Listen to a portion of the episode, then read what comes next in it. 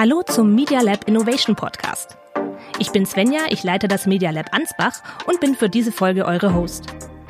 Versetzt euch doch mal kurz in folgende Situation.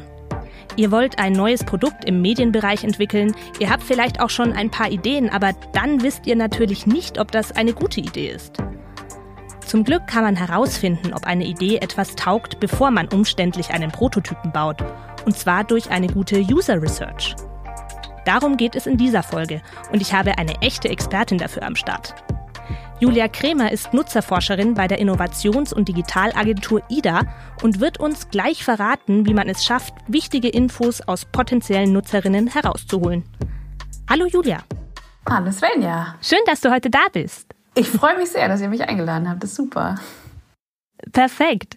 Ähm, du bist heute ja unsere Expertin zum Thema Nutzertests und bei euch in der IDA läuft ja auch alles zusammen, was ähm, beim MDR in Richtung User Research geht, mit User Research zu tun hat, insbesondere natürlich bei euch mit dem Schwerpunkt auf Content. Ähm, was sagst du denn? Warum ist ein Nutzertest, eine Nutzerbefragung überhaupt wichtig? Ich glaube, ein Nutzertest ist auf vielen Ebenen wichtig und fruchtbar für den Menschen, der eine Idee hat äh, oder dabei ist, sich ein Produkt ähm, zu überlegen. Es ist einmal relevant für den Menschen, der die Idee hat, um den Kontakt zu den Menschen nicht zu verlieren, die es nachher benutzen sollen. Ja? Also man muss immer einen kleinen Realitätscheck auch mal machen, wenn man sich was überlegt um, weil man natürlich schnell in seine eigene Idee verliebt ist. Und es macht immer Sinn, auch mal kurz gegen zu prüfen, ist das denn richtig? Ist das denn eine gute Idee, die ich da hatte, auch wenn ich davon voll überzeugt? Und zum anderen hilft es natürlich der Idee und dem Produkt selber, das ich entwickeln möchte. Denn ähm, nur durch Feedback wird alles in der Welt besser, man selber und auch Dinge, die man sich überlegt. Das heißt, in dem Moment, in dem ich Nutzer zu meiner Idee oder zu meinem Produkt befrage, mache ich es besser. Und wie ist es dann, wenn man nun seine eigene Idee gefunden hat, die man weiterverfolgen möchte und einem Nutzertest unterziehen möchte? In welchen Schritten bereitet man sich am besten darauf vor? Wie bereitest du dich auf so eine Nutzerbefragung vor und was rätst du unseren Kursteilnehmerinnen? Ich glaube, ganz am Anfang ist es wichtig, die richtige Fragestellung zu finden. Was möchte ich denn jetzt von Nutzerinnen und Nutzern, potenziellen Nutzerinnen und Nutzern eigentlich wissen? Und da muss ich mir natürlich überlegen, was bietet mein Produkt, meine Idee an? Das heißt, ist es ein Problem, das ich damit lösen möchte? Ist es eine Situation, die ich unterstützen möchte? Ist es ein Bedürfnis, das ich befriedigen möchte? Und da darf man auch gerne ein bisschen Zeit drauf verwenden, um das sehr klar für sich zu formulieren. Weil das natürlich die nächsten Schritte bedingt. Ich kann euch mal ein Beispiel schildern aus meiner Erfahrung vom Mitteldeutschen Rundfunk. Da sollte ein Tool entwickelt werden, das auch mittlerweile auf dem Markt ist, das in einem Podcast implementiert werden kann. Und Podcasts gibt es jede Menge. Das heißt, ähm, wir wissen relativ gut, wie die Situation aussieht, wenn Leute Podcast nutzen und was für Genres es gibt. Leute können sehr gut reflektieren, wann sie Podcast hören. Wir mussten also die richtige Fragestellung finden, um die Idee, bevor sie überhaupt in einem Prototypen überführt werden kann, getestet werden kann. Und das war ein Tool, das Partizipation am Podcast ermöglicht. Das heißt, wir haben uns zum einen in Nutzerinterviews erzählen lassen, wann und wo hörst du Podcast, warum genau in dieser Situation, wie muss ich mir diese Situation vorstellen. Und dann sind wir, haben wir so ein bisschen die Ebene gewechselt zu, ähm, und partizipierst du gerne? Inwiefern partizipierst du? Kommunizierst du auf Social-Media-Plattformen? Schreibst du Kommentare? Warum schreibst du die? In welcher Situation? Das heißt, wir wollten uns sehr genau das Szenario erklären lassen, in dem dieses Tool zum Einsatz kommen kann. Und jetzt habe ich schon, glaube ich, mehrere Schritte zusammengeführt. Ne? Also das eine ist, ich muss mir, ich muss mir sehr gut überlegen, was möchte ich denn wissen und überführe das in ein Instrument, um das auch herauszufinden. Das ist also vielleicht sind es ein paar Fragen, die ein Gespräch leiten können. Vielleicht ist das auch ein Fragebogen, wenn ich das Ganze lieber schriftlich ausfüllen lassen möchte. Überlege mir also, wie sieht das Instrument aus, um das herauszufinden. Das ist auf jeden Fall sehr spannend und es ist sicherlich nicht immer einfach, die richtige Zahl an Usern dann auch zu bestimmen, kann ich mir vorstellen. Wie geht ihr da vor? Wie ist das immer gleich? Gibt es dafür Regeln oder nimmt man einfach alle, die man kriegen kann? Sowieso immer. Immer alle, die man kriegen kann. Ja, wenn man mit 100 Leuten sprechen kann, ist das ideal. Ich glaube, zum Anfang, so die magische Zahl von drei ist schon sehr wenig, kann man aber auch machen, um mal überhaupt ein Gefühl zu bekommen. Die goldene Regel besagt, mit fünf Leuten kriegt man ein ganz gutes Gefühl. Wer sich so ein bisschen in der Usability, User Research Szene auskennt, der kennt Jakob Nielsen, der Godfather of Usability und da von dem stammt die Regel, mit fünf Testern findet man lass mich lügen, 75 oder 85 Prozent aller Usability-Fehler. Und das Gleiche würde ich übertragen auf so eine Bedürfnissituation. Mit fünf Leuten hat man eine ganz gute Varianz. Und man sagt in der qualitativen Forschung, um das auch aus der Ecke noch mal ein bisschen zu stützen, ab sechs Fällen ist man qualitativ valide. Das heißt, dann hat man wahrscheinlich, ne, also eine, eine absolute Wahrscheinlichkeit gibt es da nicht, weil wir uns in so kleinen Stichproben bewegen, aber man hat wahrscheinlich alles abgedeckt, was einem so begegnen kann, so die größeren Fälle. Und ähm, dann empfehle ich immer, mal mit fünf anzufangen und dann vielleicht sich die mal genau anzuschauen und dann die nächsten fünf hinterher zu schieben, in einem Abstand von vielleicht sogar wenigen Tagen, um das Ganze immer noch weiter zu, zu validieren, immer die Ergebnisse, auf die man jetzt glaubt zuzusteuern, nach so einer kleinen Stichprobe, die noch mal weiter zu validieren oder zu sagen, ah ja, ich muss das Ganze noch mal erweitern. Es gibt noch mehr Szenarien, die habe ich mir noch gar nicht angeschaut. Es gibt noch mehr Bedürfnisse, an die konnte ich noch gar nicht denken, weil ich eben eine sehr spezielle Zielgruppe vielleicht mir angeschaut habe. Also mit fünf anfangen ist man am Anfang auf jeden Fall fein und das Ganze ist nach oben offen. Und das klingt auf jeden Fall auch für unseren Kurs machbar. Allerdings noch eine wichtige Frage, wie lange dauert in der Regel so ein Interview? Wie viel Zeit sollte man dafür ansetzen? Ich denke mindestens eine halbe Stunde. Wenn wir jetzt mal davon ausgehen, wir führen Einzelinterviews. Also ich habe eine Idee, ich möchte herausfinden, wie kann diese Idee in den Alltag von potenziellen NutzerInnen implementiert werden, dann brauche ich schon eine gewisse Weile, um zu verstehen, wie sieht denn dieser Alltag aus. Also der Kontext, in dem ich mich bewege. Dann möchte ich das Ganze nochmal eingrenzen auf die spezielle Situation, auf die ich mich in ihrem Alltag beziehe, um meine Idee dort einzubringen. Das heißt, ich rechne in Gesprächen immer so mit 10, 15 Minuten, um überhaupt warm zu werden, damit man an so einen relativ intimen Punkt kommt. Äh, das ist natürlich immer abhängig von der Idee auch.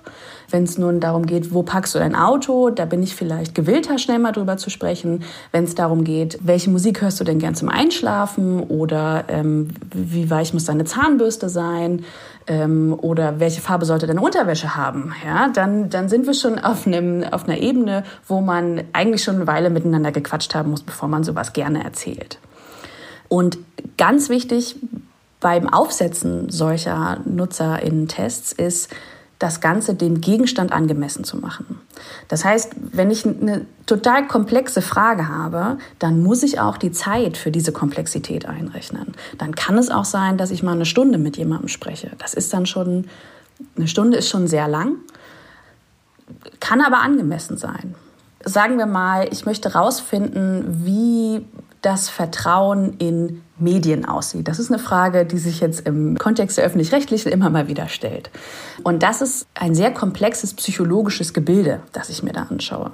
Das heißt, wenn ich mir so ein bisschen den Tag erzählen lasse und dann noch drei Fragen stelle, sind Medien wahrhaftig oder welche Medien schauen Sie sich denn an, dann habe ich ein paar Parameter gesammelt, aber ich kann vielleicht dieses psychologische Konstrukt eigentlich noch gar nicht richtig beurteilen, sondern ich muss mir ein bisschen mehr erzählen lassen. Und da kann man sehr gut mal eine Stunde drüber sprechen. Und am Ende weiß man immer noch nicht alles, kann ich euch versichern. Aber 30 Minuten sollte man auf jeden Fall einplanen. Wenn ich eine sehr komplexe Fragestellung habe, natürlich mehr. Bis zu einer Stunde, 90 Minuten halte ich sogar für zumutbar. In deiner Erklärung gerade hast du ja schon viel impliziert, wie so ein Interview aufgebaut sein sollte oder könnte. Da gibt es ja bestimmt dann auch viele Fragen, die man eher stellen sollte als andere. Also diese Do's und Don'ts eines Interviews. Vielleicht könntest du da noch ein bisschen was erzählen, sowohl positive als auch negative Beispiele. Mit der Fragetechnik steht und fällt natürlich der Test, den ich da mache. Denn das Allerwichtigste ist, so ein bisschen Distanz zu sich selber und zu seiner Idee zu kriegen, glaube ich. Ich glaube sogar, dass es sich empfiehlt, jemanden vielleicht zu suchen, der so einen Test für einen durchführt, wenn man, wenn es wirklich stark emotional ist und wenn man sich gar nicht mehr davon lösen kann. Aus folgendem Grund. Natürlich bin ich überzeugt von meiner Idee. Natürlich finde ich die super, weil das ist ja meine, die habe ich mir überlegt, das ist ja mein Baby. Das heißt, es ist ganz schwierig, da neutral zu sein und es ist ganz schwierig, auch da eine Distanz zu bekommen. Und wenn ich diese Interviews selber führe, ist es wichtig, mir das vorher klar zu machen. Ich führe diese Interviews nicht, damit alle meine Idee super finden, sondern ich führe diese Interviews, um herauszufinden, ob alle diese Idee vielleicht super finden könnten.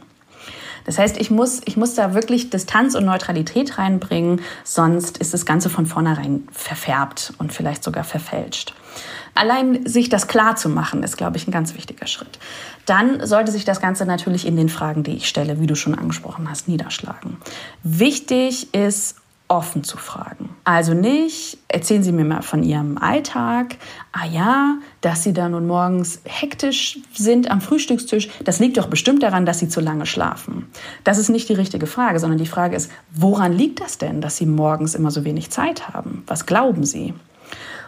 Dabei ist es wichtig, sich immer wieder daran zu erinnern, ich möchte mein Gegenüber nicht primen, ich möchte meinem Gegenüber nicht die Antworten in den Mund legen, die ich vielleicht ja schon im Kopf habe. Denn machen wir uns nichts vor, ich habe mir diese Idee vielleicht auch aus dem Grund überlegt. Ja, ich hatte ein Szenario im Kopf. Das darf ich diesem Tester mir gegenüber nicht so direkt mitgeben, sonst ist der ganze Test verfälscht. Was ich dann auch wichtig finde, ist, man möchte so ein bisschen, man möchte neutral sein, aber es bietet sich auch an, so ein bisschen zum Komplizen zu werden des Gegenübers. Und das ist ähm, eine, ganz, eine ganz große Kunst, glaube ich, die aber unglaublich fruchtbar ist. Das heißt, ich bin, ich bin natürlich ermutigend und freundlich und ich gehe auf diese Menschen zu, mit denen ich gerade ein Gespräch habe und ich sage, ah, das ist ja interessant, ähm, erzählen Sie mir doch da mal mehr drüber. Gleichzeitig muss ich aber so ein bisschen die Rolle spielen des Menschen, der eigentlich keine Ahnung hat von dem, wie sich der andere fühlt. Ja, denn ich, ich, möchte, ich möchte nicht gleich sagen, ah ja, das kann ich mir, das kann ich mir so gut vorstellen, da geht es einem dann ja so und so und so.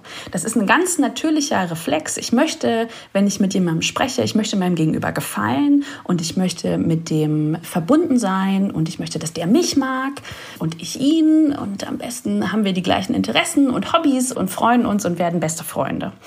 Und das ist schön, das möchte man, aber das hilft nicht dabei, die Idee, die man selber hat, tatsächlich zu evaluieren. Das heißt, die Kunst ist, sein Gegenüber glauben zu lassen, ja, ich bin ganz bei dir und ich, ich höre dich und ich sehe dich und ich möchte dich verstehen, aber ich gebe dabei ganz wenig von mir preis. Super schwierige Situation. Ich ähm, möchte, möchte was herausfinden. Ich stelle eine Frage, die vielleicht auch ein bisschen was impliziert. Ne? Also wenn, stellen Sie sich vor, Sie sitzen am Frühstückstisch und äh, haben wenig Zeit wie sieht das bei Ihnen aus? Und dann stellt mein Gegenüber eine Gegenfrage. Meinen Sie am Wochenende oder meinen Sie am unter der Woche? Die Antwort auf eine Frage ist immer eine Gegenfrage. Denn ich möchte immer in die Lebenswelt und in die Gedankenwelt meines Gegenübers einsteigen. Das heißt, ich würde fragen, an welche Situation haben Sie denn zuerst gedacht? Was ist Ihnen die nächste? Was ist Ihnen die häufigste? Wo begegnet Ihnen Hektik am ehesten? Ich habe Webseiten getestet, da sind wir jetzt so ein bisschen weg von dem Ideengedanken, aber das illustriert es ganz schön, auf deren eine bestimmte Struktur abgebildet war. Also ein, ne, wie man sich das so vorstellt, ein Navigationsbaum und dann sind da verschiedene Themen und wir wollten so ein bisschen rausfinden, wie sortiere ich diese Themen.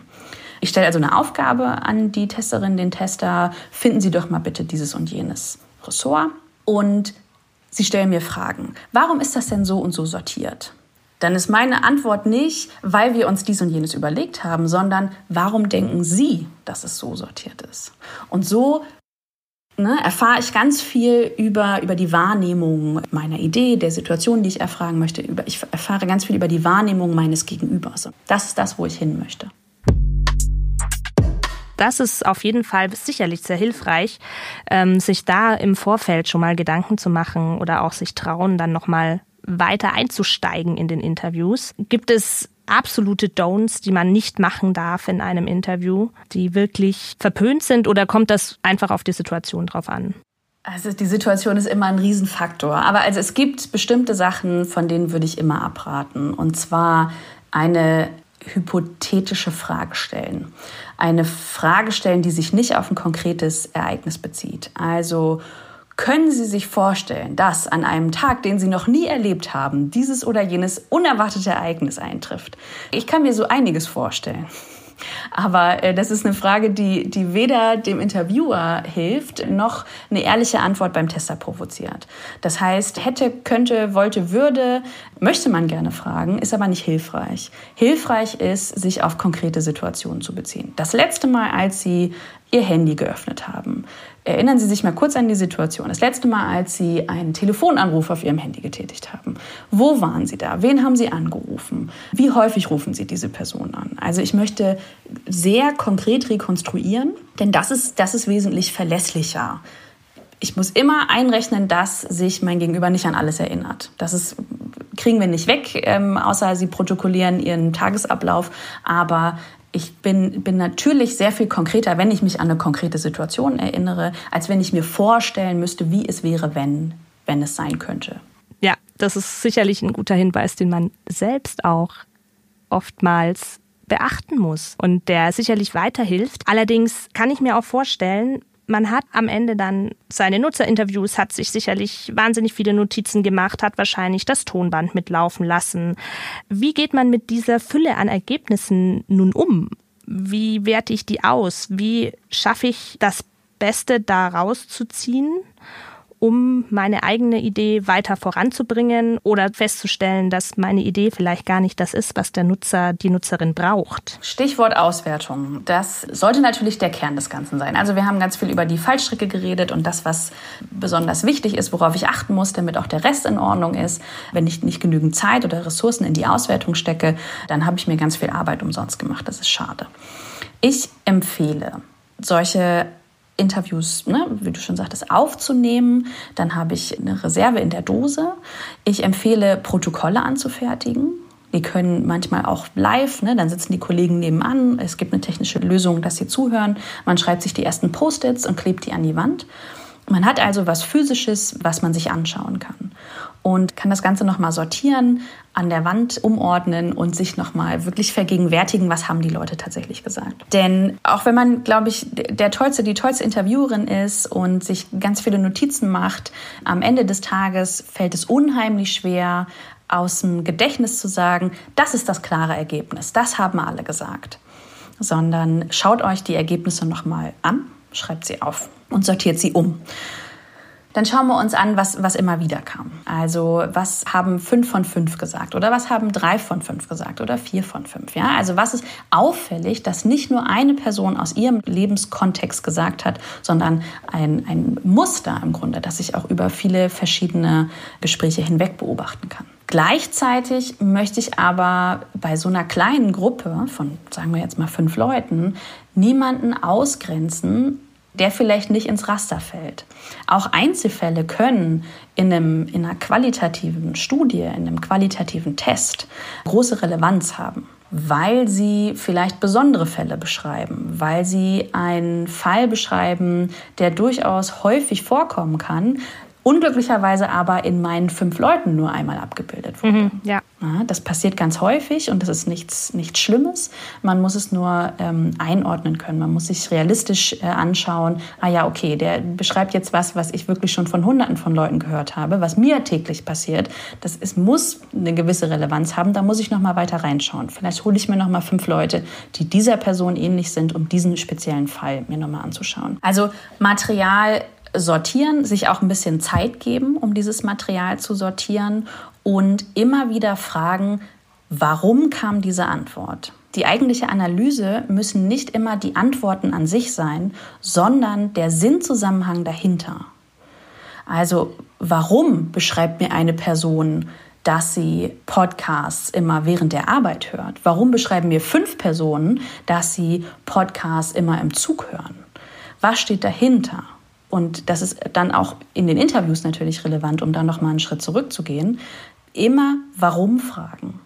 Die Antwort alleine ja oder nein oder nur das Ereignis, das singuläre Ereignis, das sagt mir erstmal noch nicht so viel, sondern ich möchte wissen, warum Menschen so und so handeln. Erst dann kann ich sagen, ob meine Idee für sie auch tatsächlich anwendbar ist, ob es ein Problem lösen kann, das diese Menschen haben. Es ist trotzdem natürlich dann ein sehr komplexes Thema, diese Interviewergebnisse ja zu ordnen. Gibt es da Hilfestellungen, Methoden? Also ich kenne aus unseren Workshops zum Beispiel das Value Proposition Canvas, mit dem wir häufig mit unseren Studierenden arbeiten.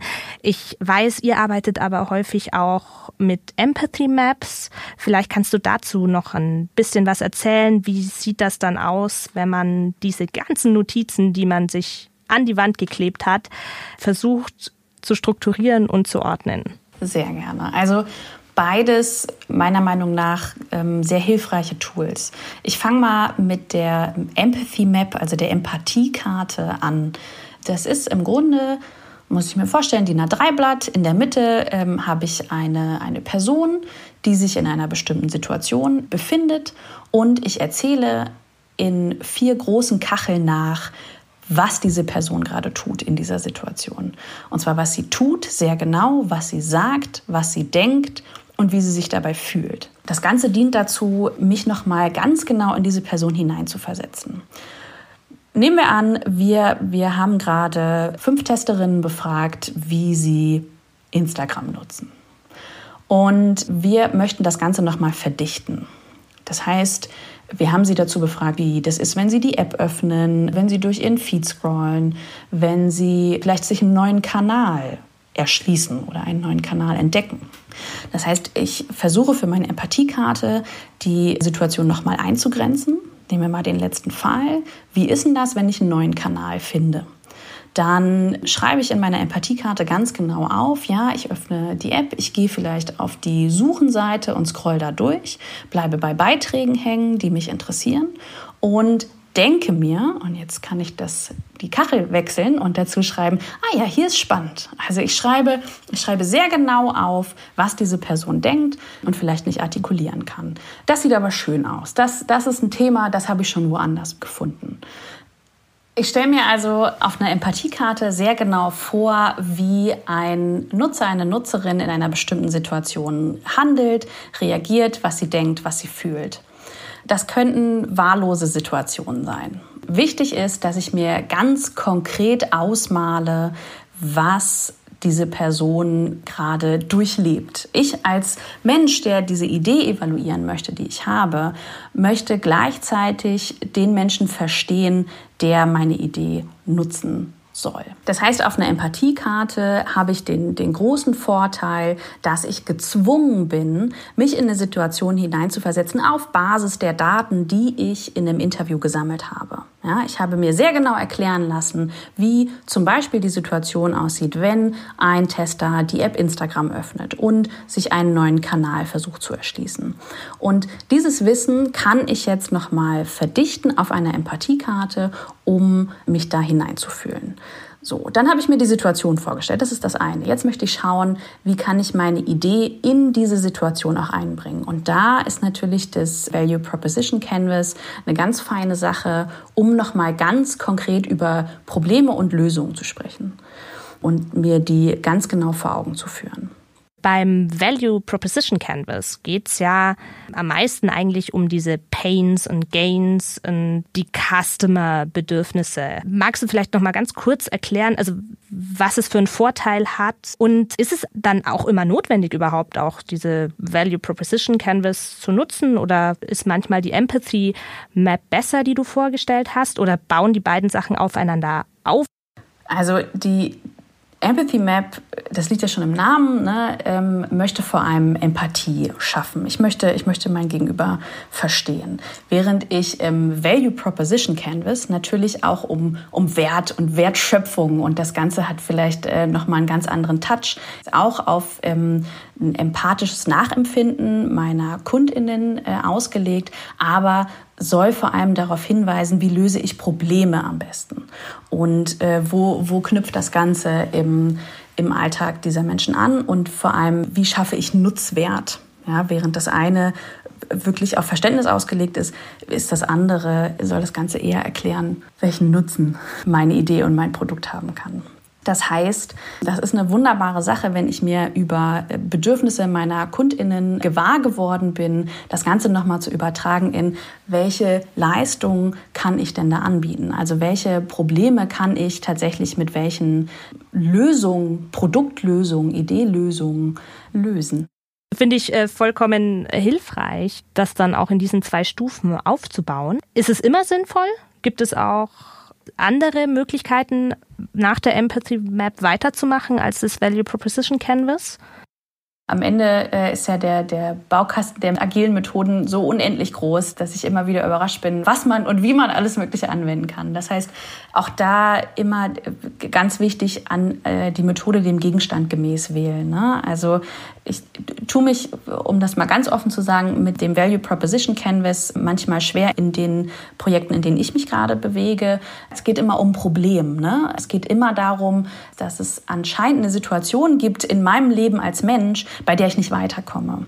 Das impliziert es immer für mich so ein bisschen und hängt aber, glaube ich, damit zusammen, an welchen, in welchem Kontext man das sieht und, und wann man das anwendet und auch wie man das versteht. Denn ganz viele Ideen, ehrlicherweise, lösen keine Probleme, die ich mir morgens früh schon stelle. Ich möchte ja idealerweise als, als Macher äh, eine Idee anbieten, die es noch nicht gibt. Das heißt, auch das Problem muss ich erstmal so ein bisschen definieren. Und da ich nun viel aus dem Content-Bereich mich bewege, ist ein neues Format in der Mediathek, das löst noch kein Problem, das ein Nutzer hat. Das ist natürlich ganz ideenabhängig. Wenn ich tatsächlich eine, eine Idee habe, ein Produkt habe, das eine sehr konkrete Situation, ein sehr konkretes Problem sich anschaut, dann würde ich immer zum zum Value Proposition Canvas greifen, wenn ich mich auf einer sehr viel emotionaleren Ebene bewege, auf so einem Unterhaltungsbedürfnis oder Freizeit, dann ist es, glaube ich, besser, sich ähm, eine Empathiekarte mal anzuschauen oder vielleicht sogar Personas zu entwickeln. Also ich möchte, ich möchte Menschen ganzheitlich verstehen oder sich äh, Zielgruppensegmente vorzustellen. Also eher die Menschen vorzustellen in ihrem Alltag und wie kann das da eingreifen. Aber das ist wirklich ganz abhängig von der Idee, die man gerade entwickelt. Das Problem kann natürlich oft auch mal übersetzt werden in ein Bedürfnis wenn man das Ganze so ein bisschen abstrakter sieht und das Problem als Bedürfnis deklariert, dann kann man auch damit oftmals in der Schiene ganz gut arbeiten. Zum Abschluss vielleicht noch die Frage, hast du schon mal die Erfahrung gemacht, dass du während eines Interviews gemerkt hast, oje, oje, das geht gerade gar nicht in die Richtung? Und hast du vielleicht einen Tipp an unsere Teilnehmerinnen, wie man da das Ruder noch mal ein bisschen rumreißen kann? Macht man am besten mal kurz einen kompletten Cut? Fängt man noch mal von vorne an oder wie beruhigt man sich auch in so einer Situation? Man wird wahrscheinlich dann ja auch immer aufgeregter. Genau das. Man hat ja so unglaublich viele Aufgaben und Rollen in der Situation des Interviewers. Ähm, ich habe das vorhin schon mal angesprochen. Man darf sich gewahr werden, welche Rolle man da selber spielt. Aber das heißt natürlich auch, dass man fürchterlich viel im Blick behalten muss. Ne? Also geht es meinem Gegenüber gut? Hat er noch Kaffee im, Becher? Oder, ähm, ist das Fenster, äh, zieht hier vielleicht? Ne? Äh, läuft die Aufnahme noch? Stelle ich eigentlich die richtigen Fragen? Gibt der Mensch die richtigen Antworten. Also ich muss unglaublich viel bedenken. Und ein Tipp ist von mir, versucht so viel Verantwortung wie möglich auch zu delegieren. Seid zu zweit. Man beruhigt sich gegenseitig. Und einer ist für die Technik zuständig und der andere ist für den Gegenüber zuständig und für das Gespräch. Das bringt schon mal oft ganz viel Ruhe rein, wenn man weiß, das ist ein Faktor weniger, um den ich mich kümmern muss.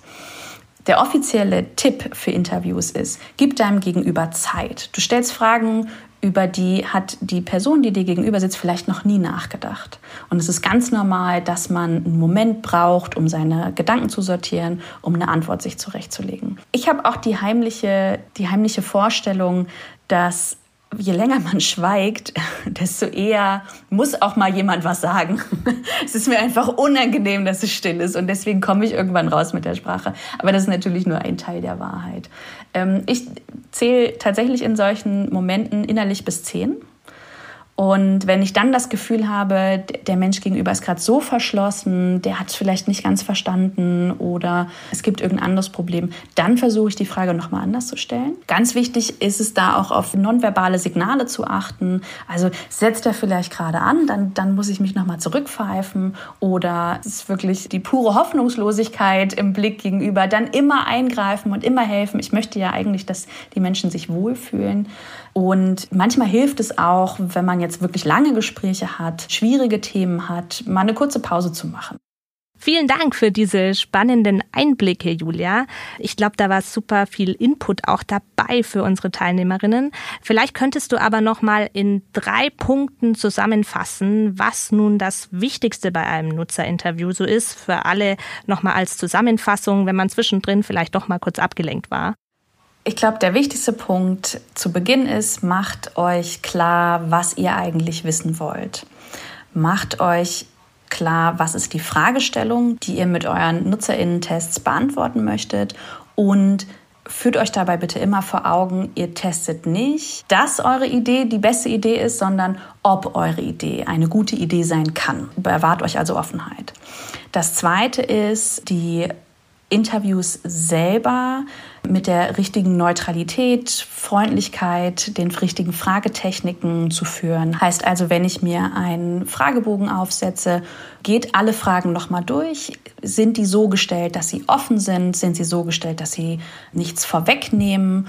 Und übt im Zweifel auch diesen Fragebogen nochmal, macht das mit dem besten Kumpel, Kollegen, Freundin, Mutti, Oma, was auch immer und achtet selber vielleicht gar nicht so sehr auf die Antworten, sondern achtet darauf, wie stelle ich die Fragen. Und zum Schluss nehmt euch Zeit für die Auswertung, schaut euch nochmal genau an, und zwar nicht aus Erinnerungen, sondern in Protokollen, Post-its, wie auch immer, schaut euch genau an, was haben äh, die Menschen, mit denen ich gesprochen habe, tatsächlich gesagt, sortiert das Ganze, versucht es in Muster zu brechen, in Kategorien zu brechen, um auch tatsächlich Ergebnisse zu sehen und fragt euch immer, warum haben Menschen so geantwortet? Was heißt das für die Situation, in die ich meine Idee implementieren möchte? Super. Danke dir, Julia, für diese tollen Einblicke und die wertvollen Tipps. Ich würde sagen, ihr seid nun bestens für eure nächste User Research ausgestattet. Und damit verabschiede ich mich für diese Folge und hoffe, ihr schaltet schon bald einmal wieder rein in unseren Media Lab Innovation Podcast. Alle Folgen zu verschiedenen Themen rund um Produktentwicklung und Medieninnovation findet ihr überall, wo es Podcasts gibt. Und weitere Themen rund um das Thema Medieninnovation findet ihr wie immer natürlich auch unter www.media-lab.de. Viel Spaß beim Hören und bleibt innovativ.